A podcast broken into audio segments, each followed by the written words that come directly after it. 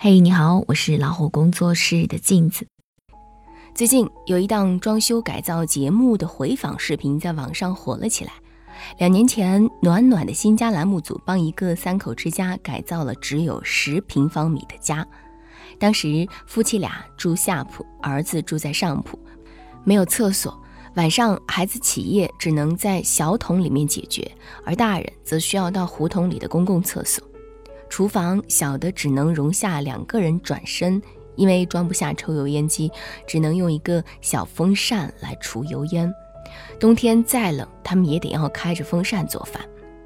在狭小近乎逼仄的家里，一家人呢却活出了很多网友羡慕的样子：父母恩爱幸福，儿子阳光开朗，内心丰盈，一家人温暖平和，幸福感爆棚。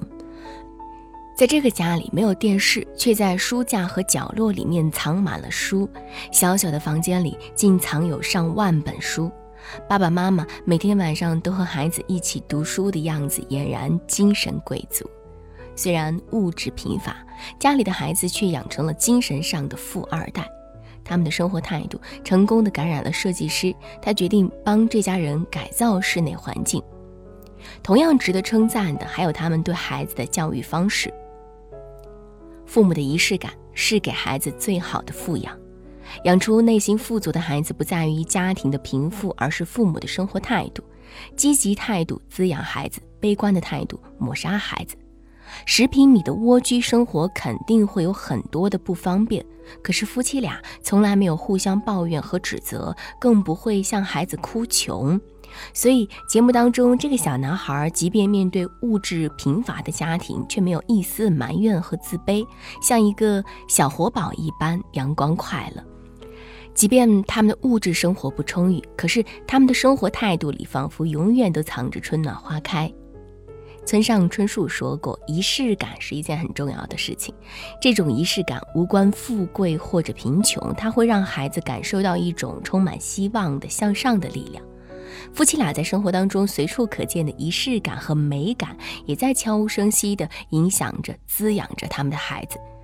节目当中，爸爸拿出结婚的时候送给妻子的礼物，请设计师融合到新家的设计里。无论是用皱纹纸折的玫瑰花，还是自己制作的土味戒指，都藏着他对妻子独一无二的爱。而爸爸拥抱着妈妈送上礼物的时候，妈妈感动得热泪盈眶。坐在一旁的儿子竟然也捂着眼睛，悄悄地开始流眼泪。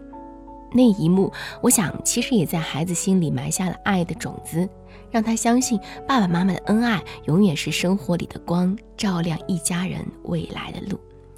他们也会精心地布置照片墙，孩子的每一步成长都值得记录，一起游玩的每一份快乐都值得珍藏。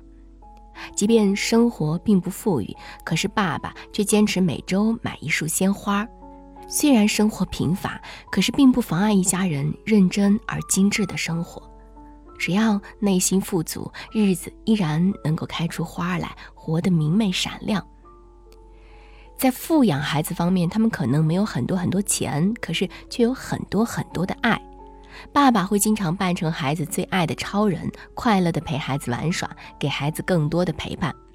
最好的富养是让孩子自然而然地体会到家庭的温暖和快乐，真实地感受到幸福感。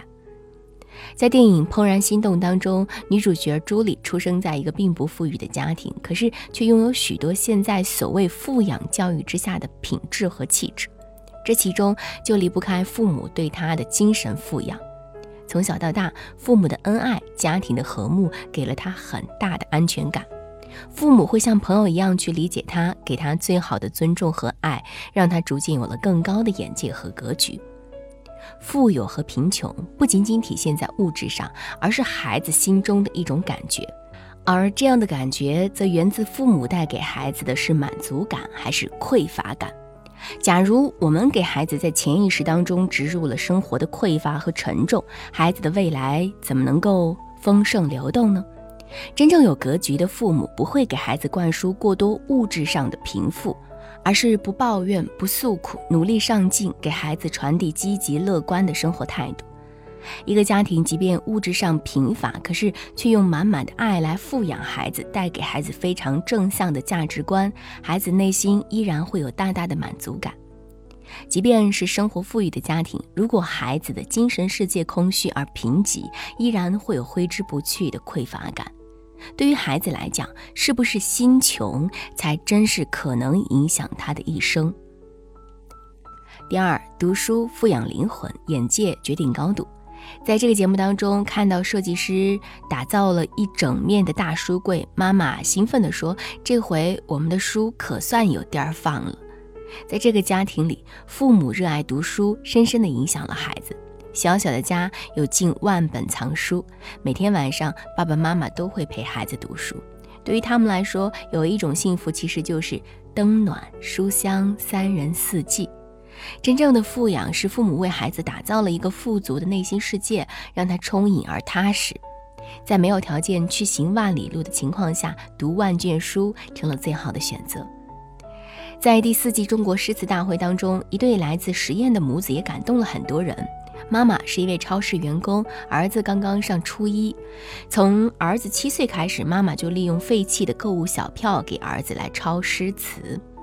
七年的时间，妈妈常常熬夜整理，总共抄了八百四十首诗词。母子俩呢，经常一起背诗，这些诗词极大的滋养了孩子内心世界，也让他成为朋友们眼中行走的诗词集。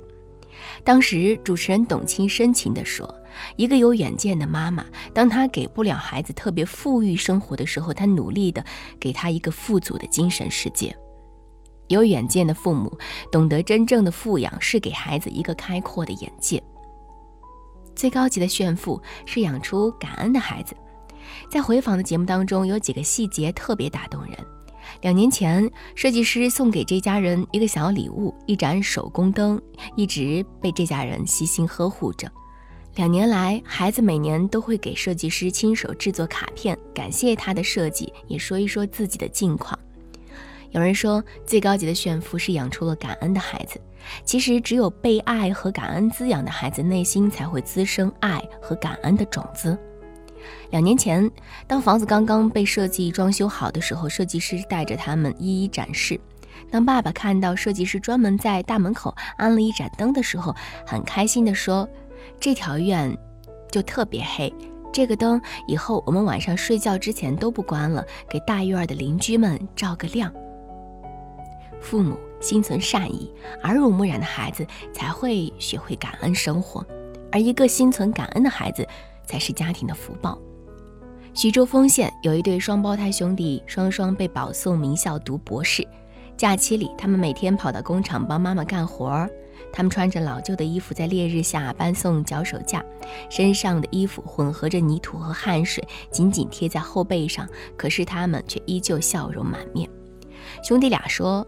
我俩不为挣钱，妈妈为了这个家腰都累弯了。只有在工地上，才能亲身体会妈妈多年的辛苦付出。